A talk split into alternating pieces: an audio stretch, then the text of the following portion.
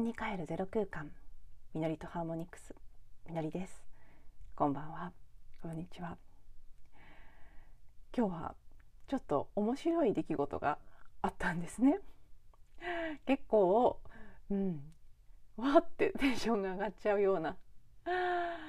ミラクルっぽいことがありましてそれをお話ししつつそこから感じたことなんかをまあ、少しねその具体的なお話とそこから引いてみた時に感じることをそれぞれお話ししてみたいと思います。その具体的な部分はほとんど世間話になっちゃうと思うんですけど。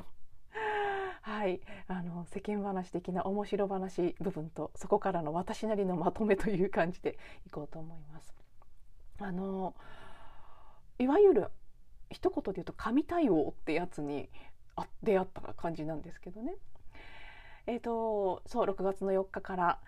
いろいろ散々迷ったり苦しんだりしながらですねジタバタしながら行くことに決めたアメリカサンフランシスコの近くにあるサウサリートという町に、えー、ある私が今ねオンラインで受講しているサウンドヒーリングの学校がありましてそこの夏季講習ですねいわゆる夏季集中講座実際10日間って言ってて実際数えるとどう考えても11日あるんですけど、えー、まあ大体ざっくり10日ってことで 10days って言ってるんですかね。11日間そしてその前後泊含めてのトータルそうですね。結果的に17日ぐらいの滞在になりそうなんですけど2週間ちょっとアメリカに行くことにしてもともとはあのいつもね日々聞いてくださってる方はご存知の通り学校に寝泊まりすると。ね、ベッドもないしシャワーもないけどどういうわけだか学校に寝泊まりするというもう意味不明などういうシチュエーションになるのか全く読めない感じでそれでもいいやという覚悟で申し込んだんですけど幸いクラスメートのお家に泊めてもらえることになったんですね。そして学校に泊まるっていう前提だった時は全泊後泊は空港の近くのホテルに泊まろうと思ってたんです。サンフランシスコの到着するのも夜遅い割と遅い時間ですし帰りも朝が早い便なのでうーん その時ぐらいはベッドで寝たいしというのでホテルを取ってたんですけどその必要もなくなったのでねあのアメリカ今本当に物価高いですし円は安いですしもともと海外のホテルって部屋料金なので1人で泊まるとすごく高い高くつきますよね。なのであのホテル代が賄えないという理由で最短の日数で帰ってくる予定にしていたんですけど友達の家に泊まれる。かつその友達がねすごくクラスメートはですねすごくあの、ね、興味深い活動を長年されてる方でこれは実際行ってからもしくは帰ってきてからの音声で詳しくご紹介しようと思いますけど全米のあのファームアニマルですね。いわゆる、まあ、日本語にすると家畜で私なんか家畜って言葉が嫌いでちょっとどういうふうに言っていいか分からなくてファームアニマルって言っちゃうんですけど、うん、ねあのま牧場にいるような動物たちの保護をしている団体の代表を務めている方なんですね。なので牧場も見せたいし少しもう少し長くいられないの？みたいに彼女が言ってくれたのであそういえばハワイアンエアライン転校手数料無料ってなんかしつこいぐらい画面に出てたなと思いまして。アメリカの航空会社結構多いみたいですね。コロナ禍を機にあの変更手数料無料というのを歌っているのが最近のトレンドみたいですけどハワイアン航空もその例に漏れずですね今あの変更手数料無料を歌ってるんですよ。なので変更手数料無料って言ってるしなんとなくこう自分のスケジュールもある程度あのフレキシブルな部分はある個人でやってますからね仕事も。大丈夫そうだから確かに数日伸ばそうかなと。授業終わってすぐ帰るのはさすがにあの授業が毎日朝10時から夜の9時半まで行われるので行ってる間他のこと何にもできないんですね。なのでねやっぱり余裕はちょっと欲しいということでよし帰りの飛行機を少しずらそうと思ったんです。えー、あのインターネットでまず空き状況を見たらちょうど私のスケジュールにドンピシャハマるもう何も今入ってるコーチングのセッションとかを全然動かさなくてもうまいことあのアメリカからセッションをするなどの方法も含め本当にね完璧にうわっていうぐらい綺麗にはまる帰りの日程が見つかっちゃったんです。そして調べた時点では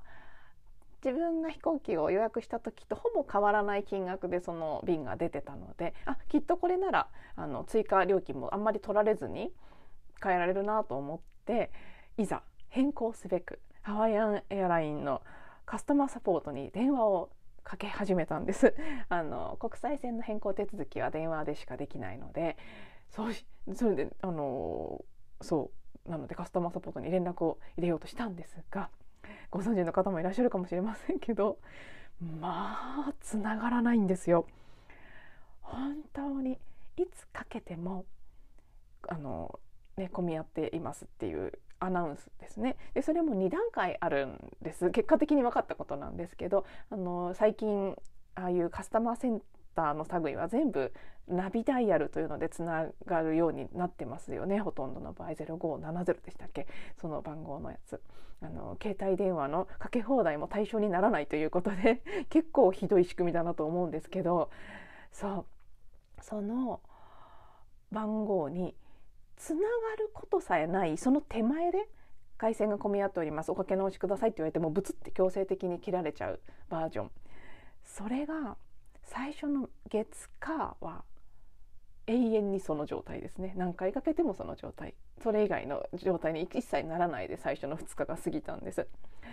うわこれはすごいなと思ってあのつながりにくいというのは聞いてたけれどもつながって何十分も待ったらオペレーターさんにアクセスできるっていうケースならいくらでも待ちますけどつながることさえないのでもう何回も何回もかけ直すしかないですね。でもそんなこともしていられないしいれないし最初のうちはまあ割とのんきに構えてたんですけど3日目の朝に朝一にぴったり9時15分から始まるんですけどぴったりにかけたら1回だけつながったんです。であ朝かければやっぱりつながるつながる時もあるんだとそしてその時初めてつながるとこうなるんだというのを理解したんですただその日は水曜日で授業がある日だったので9時15分からだと45分しか私の持ち時間がなかったんですねで朝食を食べたりいろいろ準備もしたいしというのでかつつながってもそこから2 3 0分待ってさらにオペレーターさんと会話を始めてからも手続きの時間がかかるのでいつ終わるかわからないのを授業のある朝にやるのは無理だと思ってその日は泣く泣く切ったんですね一回待たずに。そう。ダビダイヤルにつながってから今度はハワイアンエアの音声で現在回線が混み合っております。そのままお待ちいただくか電話をお切りくださいってのねよくあるああいうコールセンターとかで待つとアナウンスが流れて。あ2段階2段 ,2 段構えなのねと思って。こっちになってからもその日もでも15分ぐらいは待ったんですけど全然ダメそうだったので諦めてきた。そして今日もう3度目どころか、まあ、何度目って言ったら本当に何十回目のそしてあの4日目のチャレンジで今日も朝一にかけたんですけど今日は朝一見事に1秒逃したらもうね繋がらなかったんです。それでいくらやってもダメだったので諦めて出かけて。家に帰ってきてからふとなんとなくになったので夕方は大概つながらないんですけどでも気になって3時半頃にかけてみたんです。そしたら3回目でつながったんですね。でおっと思って時間もあるしっていうのでそこからはもうしぶとく待ち続けましてそれでもオペラオペレーターさんにつながるのに20分は待ったんですけど20分後にようやく応答してもらえて手続きを始めましたと。そしたらこのコールセンターにつながらない4日間の間に私が調べていた航空券は一気に値上がりしてしまっていて変更すると追加料金が9万円かかりますって言われたんですよ。いやそんなそんなことは無理でしょともともと高いねもう以前の倍以上するような航空券でさらに9万ないないと思って。で代わりに他の日前後の日にちであったり別の便っていうので調べてもらってたんですけど別の便はあの乗り継ぎが1時間しかなくて相当タイトだということ。かつ追加料金もある程度かかる。1万円とかはかかる。えそれで乗れるかわからない便にするのもどうだろう？でこっちこの日にすれば追加料金はほんの少しで済みますよっていう日はあったんですけど私の中でもうねその日たった1日ずれるだけだったんですけどどうしてもしっくりこなかったんですね。であのそう日本でのセッションと一つ重なってしまってリスケをお願いしなきゃいけないっていうのもあってそれだけじゃなくただなんとなく自分の中でしっくりこなかった。えー、いやーどうしようと思ってだけどこの電話を切ってしまったらもうまた二度とつながらないかもしれない。今この瞬間決断しなきゃいけないっていうプレッシャーの中で、えー、今今通り今までのね同じ最初に取ったスケジュールにするか追加料金払ってこの日にするかでもそれとももうちょっとしっくりこないけどこっちの日にするかとかもうオペラオペレーターさん待たせながら散々悩んで。そして最終的にもう分かりましたと。じゃあちょっともうリスケするし自分が思ってたよりさらに長い日程になっちゃうけどもうこの日の出発いいですって言ってあの追加料金がほとんどかからないで変更できる便に変えてもらおうとしたんですね。で「分かりました。じゃあこちらでいいですね。この日のこの便に変更します」って。言われた。その瞬間オペレーターさんが作業してる瞬間に急に気になって「ちなみに」と。あの ちょっとややこしい余計な説明が多くなっちゃうんですけど必要なので話すと。あの最初に取ってた便はハワイアンから JAL の機体でのハワイアンとのコードシェア便に乗り継ぐ飛行機だったんですね。なので日にちだけ変えてその便に乗り継ごうとしてたんですけどもう一本前ハワイアンからハワイアンへの乗り継ぎだと乗り継ぎが1時間というかなりタイトなスケジュールになる。でリスクがある。あの遅れることも多々ありますからねハワイアン航空。なので、まあ、そこは究極の選択だったんですけどふと気になってあのオペレーターさんと話してる間にハワイアンからハワイアンの乗り継ぎはゲートを変わるだけでかなり近いから1時間でも間に合うことになっていますと。JAL だともうちょっと遠いのでみたいなことを途中でちらっと言った時があったのでちなみにと JAL への乗り継ぎで2時間っていうのは十分な時間なんですかって聞いたんです。そしたらオペレーターさんが「あ分かりました。今確認します」って。言った。その瞬間システムがダウンしてシステムが固まってしまいました。申し訳ありません。おかけ直ししてもいいですかって言われたので「ああそうですか」って言って「じゃあお願いします」と切ったんです一回。そしたらそこから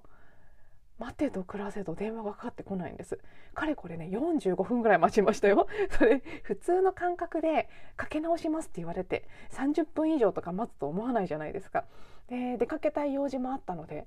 困ったなと思って一体これは何かトラブルがあってかかってこれかけられない状況になってしまったのかなど何が起きてるんだろうっていうのもわからないまま待ち続けていた。もうもしかしたらかかってこないのかもって思ったその矢先電話が鳴りまして取ったら「大変お待たせして申し訳ありません」ってねあのシステムがダウンしただけじゃなかったんですよ。その方があの定石の方に相談をしてくれてであのよ私があの最初のオペレーターさんと話してる間に言ったんです私が自分でウェブで検索した時は追加料金がかからなそうだったんだけどあのコールセンターにつながらなくて4日間トライしたけどできなくて4日の間に料金が上がってしまったんだということを言ってたのを彼女が結構ね真摯に受け止めてくれてで自分の判断で上司に相談をしてしかも私の住所を見てあの羽田の便ならハワイアンの便で空きがありかつ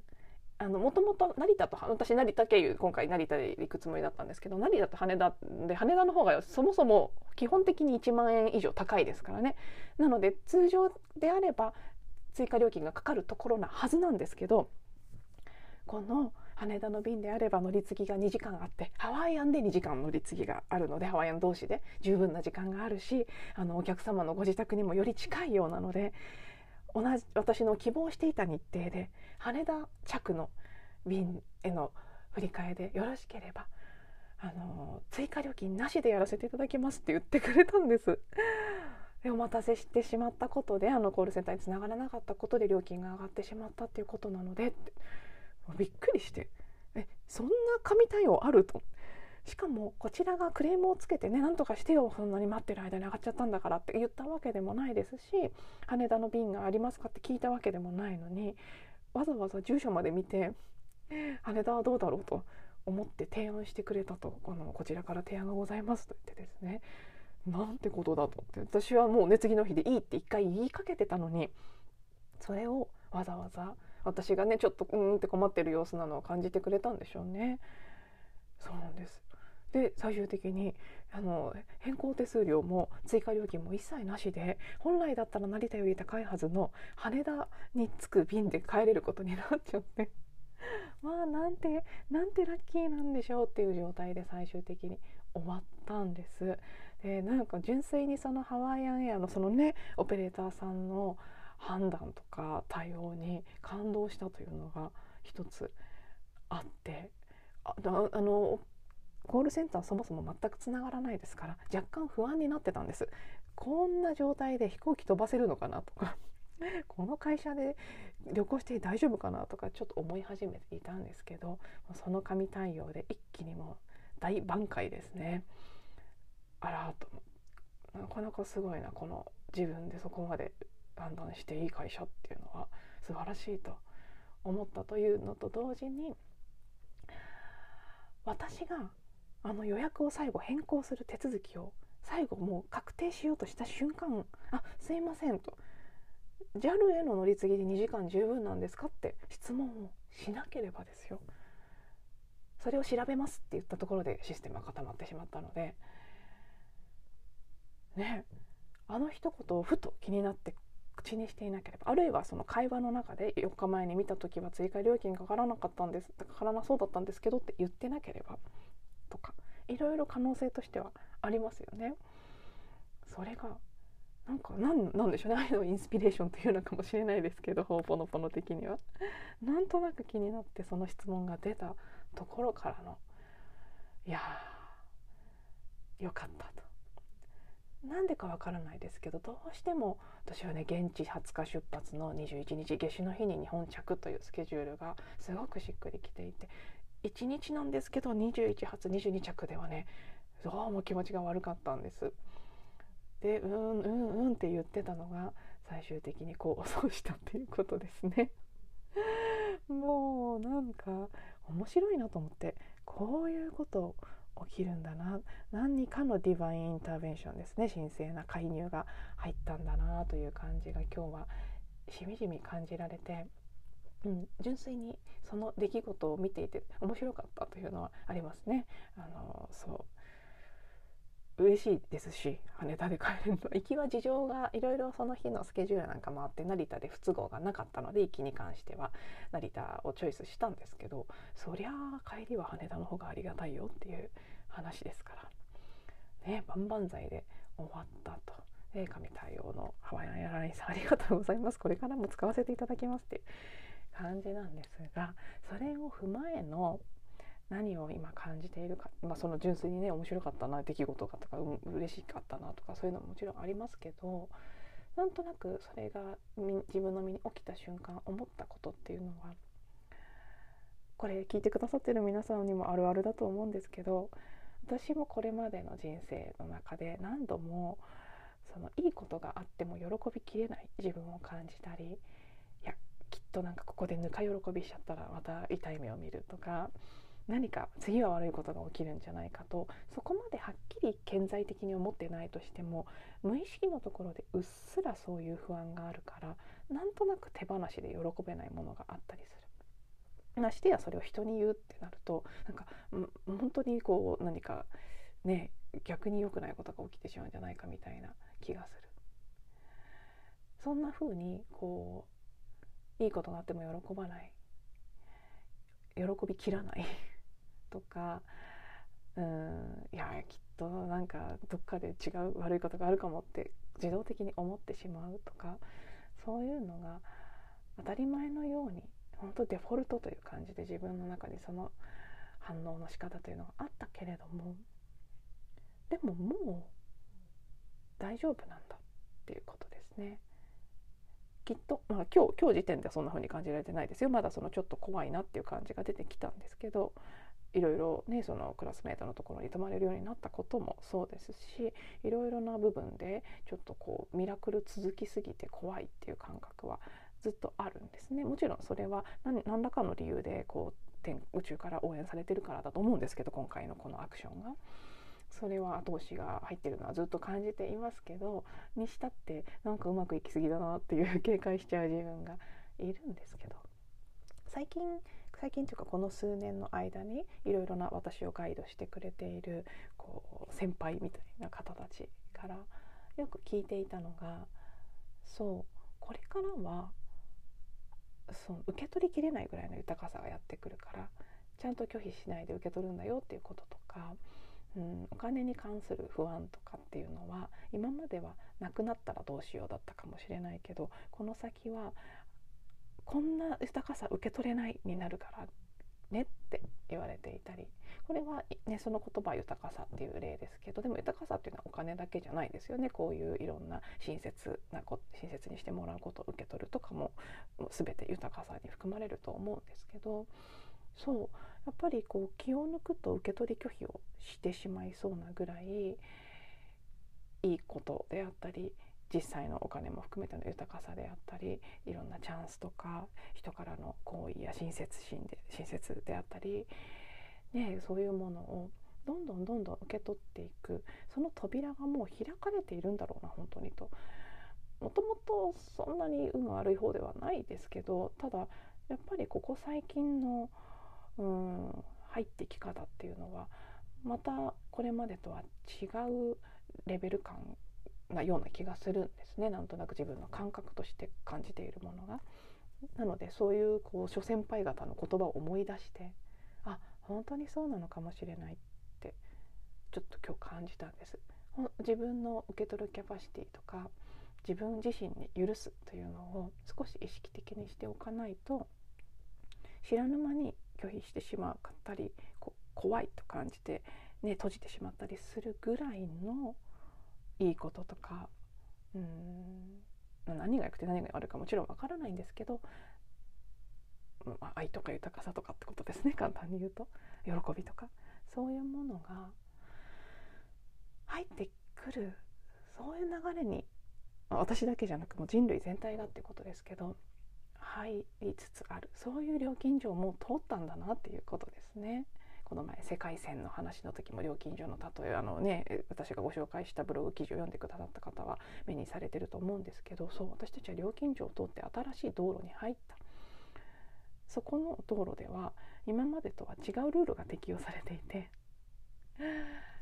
なんかこれまでの基準で考えているとね受け取り損ねるかもしれないんだなっていうことなんかを今日感じたりして。前少し前にも多分受け取るということキーワードで、うん、何回か出してるとは思うんですけど改めてのそういう受け取るキャパシティをこう高めていくとか自分自身に受け取る許可を出していくっていうことそしてさっき言ったように過去の癖でいいことがあったりすると怖くなってしまう自分がいたとしたらその自分を優しくなだめてあげることその自分がいることを無視して平気なふりしてこうポジティブ思考的に進むっていうのは決して結果的にいいことにはあの結果的に良くなる方にはつながっていかないと思うので体に宿った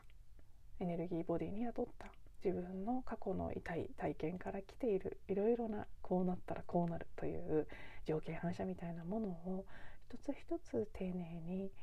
こうあそうだね怖いんだねっていう感じで話しかけてなだめてあげたり癒してあげたりしながらそれが受け取りキャパを広げるということにすなわちつながっていくと思うんですけどそれをしていく。すごくやっぱり、うん、そういう時期に入ったんだなすごい抽象的ですけどそういう時期に入ったんだなしか言えないという感じですね今。という実感を今日私はその体験と体験した後のこなんとなく感じたものであったりふと浮かんだ気づきであったりを経てそんな風に今、うん、思っています。うん、あの感じたことに関してはもうちょっと他のものもあった気がするんですけど今今浮かばなくなってしまったので 一旦今日はここまでにしたいと思います。では最後まで聞いていただいてありがとうございます。また次のエピソードでお会いしましょう。